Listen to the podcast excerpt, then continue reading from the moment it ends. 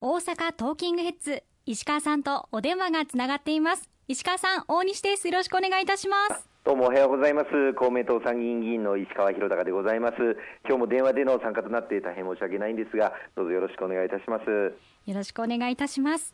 さて2日に参議院本会議で可決しました2022年度第二次補正予算について伺いたいと思います。はいよろしくお願いしますはい、こちらは物価高やコロナ禍からの再生に向けた予算だということでしょうか。そうですねあの今年になりまして2月にあのロシアによるウクライナ侵略が発生をしまたその前から円安の影響もあってさまざまな物価価格の高騰、またエネルギー、燃料の高騰等が国民の生活を直撃をしておりますし、またあのいろんな中小企業の方々とお話を伺っても、やはり原材料高、これが企業の経営もあの圧迫をしております、こうした物価高、また燃料価格の高騰に対して、力強い支援策を国を挙げて取り組んでいかなければいけないと臨時国会開会されている中で最大の取り組みが10月に閣議決定されました新たな経済対策そしてその具体的な財源の裏付けとなります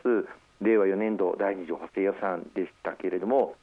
この第2次補正予算おかげさまで衆議院参議院の予算委員会での審議を経て12月2日参議院の本会議で可決成立を図ることができました。私もあの参議院の予算委員会で質問に立たせていただいて、先週はそのことについてもあのご報告をさせていただきましたけれども、早期成立を図ることができて、本当に良かったなというふうに思っております。一日も早い執行を図り、国民の皆様のお手元にしっかりと予算が届くように全力を尽くしていきたいと思いますね。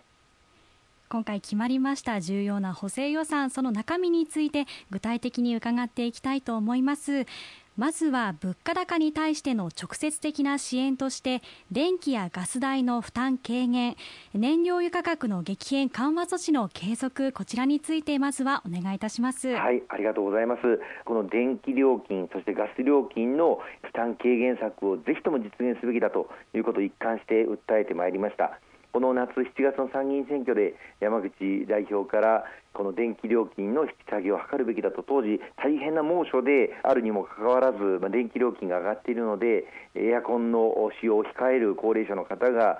出てその方々が熱中症で搬送されるということが相次いでおりました。そういった中で電気料金を引き下げ、しっかり、必要なあエアコン等を使っていただくべきではないかということを訴え、その際に岸田内閣総理大臣からしっかり検討しますという発言があったことが、ことのきっかけでございました。でその後、電気代については引き下げ支援策について検討がなされてきましたけれども、ガス料金の引き下げも合わせてしっかり検討すべきだということを強くあの言ってまいりました。なかなかこのガス料金については検討が先に進まなかったんですが最終的に10月に入りまして直接の党首会談を行って電気料金に合わせてガス代についても都市ガスの料金引き下げを図る措置を今回の経済対策の中に盛り込もうということの合意が得られて補正予算の中にもその施策が盛り込まれたところです。具体的には来年の1月からになりますけれども電気代については1キロワットアワーあたり7円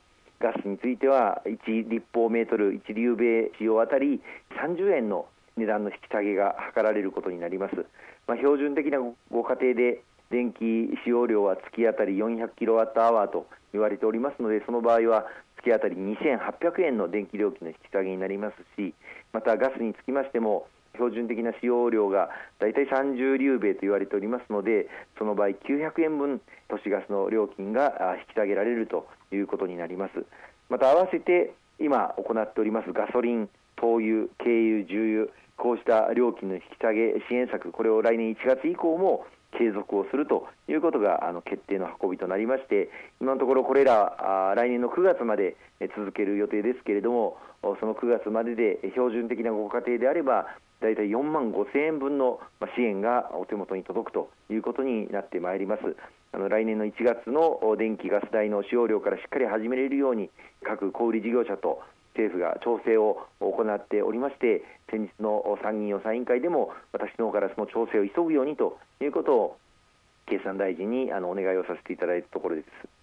うんこちらの電気やガス代国民の生活に大きな支援となる可能性もありますし公明党としても力を入れてきた支援策だったということですよね。そうですね。あの実際、電気代、ガス代料金が上がっていますしまた来年の春以降各地で電気代の料金がさらに引き上げられるということが今予定されておりますのでそれに先んじてしかもまあ電気、ガスの需要が大変多い冬1月からしっかりと始めれるようにと今準備をさせていただいているところです。わかりました。そして石川さんに以前からお伝えいただいています賃上げへの取り組みについてなんですが具体的にどのような取り組みがあるんでしょうか？はい、その物価の値上げをしっかりカバーできるお給料、賃金が上昇していくということが極めて重要になってきます。今回のあの補正予算の中でも賃上げをさらに加速化する支援策がいくつも盛り込まれまして例えばあの中小企業庁が行っているいろんな補助金制度があるんですが持続化補助金あるいは事業再構築補助金こうしたものの要件に賃上げを行っていただいた場合には加点をするという措置ですとかあるいは賃上げを行っていただいた場合には補助金の上限額を引き上げるということも盛り込ませていただいて各企業が賃上げを行うインセンティブを大きくあのすることになりました。またあの今年これはあの税制の話ですけれども賃上げ促進税制というものを大幅に拡充をしておりましてこの4月から賃上げを行っていただいた企業の場合最大で法人税の控除率を40%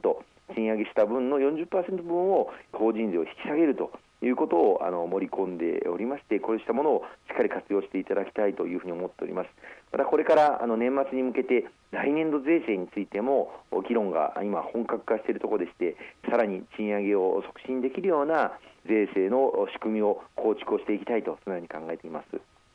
なるほど。コロナ禍をきっかけに苦しい思いをされた方も多いかと思いますし社会の変化もありました。積極的に改革を進めていきたいという思いが感じられますね。そうですね。あの日本の経済先行きが不透明感が増しております。また国際社会全体がそういった不透明感の中で、え、動いておりますけれども日本の経済がしっかりと回っていく。そしてこの物価高燃料価格の高騰を乗り越えていける。そのための支援策をしっかりと強化をしていく。今回の補正予算になったんではないかと考えております。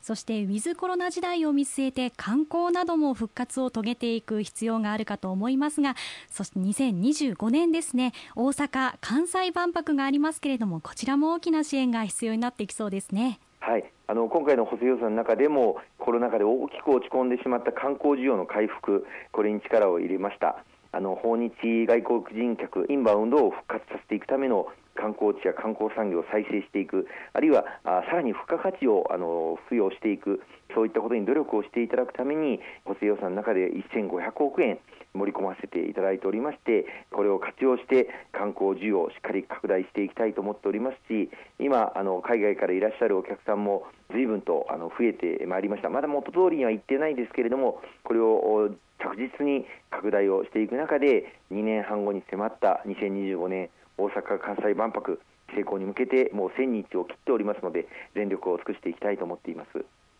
そうですね合わせて地方の観光地の再生に向けてもこれまで進めてきたことに対して大きな支援が必要になっていきそうですね。はい今あの全国旅行支援事業というものがこの10月からスタートして大変好評をあの博しております交通機関も合わせて宿泊をしていただければ最大8000円分旅行代金が割引される。またクーポン券もあの使っていただいてその泊まっていただいた地域の観光資源お土産と購入していただける。こうしたことを多くの方に今ご活用いただいておりますこの全国旅行支援来年以降も続けるということが先般あの国交大臣公明党の斉藤哲夫国交大臣から発表していただいておりますので、まあ、長らくこのコロナ禍で旅行等あの行っておられない方も多くいらっしゃると思いますこれを活用していただいてこの機会に観光を楽しんでいただければというふうに思います。はい、私も全国旅行支援に嬉しい思いをした一人でもあるんですけれどもこちらも非常に嬉しいですね、はい、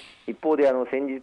旅行代理店特に中小零細の旅行代理店の方々からお話を伺ったんですけれどもこの全国旅行支援あの利用者の方々にとっては本当にお得でそして好評を博しているんですけれども旅行代理店の方々大変な手間暇がかかっているという現場のご苦労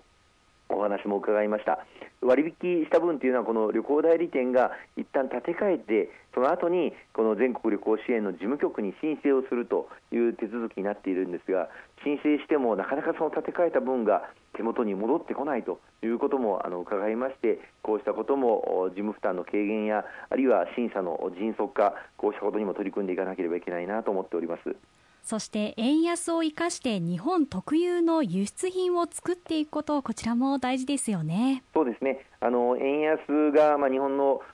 輸入産品にとっては物価高にあの直接影響するということで、しかしあの円安も悪いことばかりではなくて、それを生かしたあの取り組みということが非常に大事だと思います。特に物を海外に売るときには大きなチャンスになりますので、中小企業の方々も含めて、この機会にどんどん海外に物を売っていく、そういった販路拡大にも挑戦をしていただける応援を国を挙げて行っていきたいというふうに思っております。またあの農家の方々、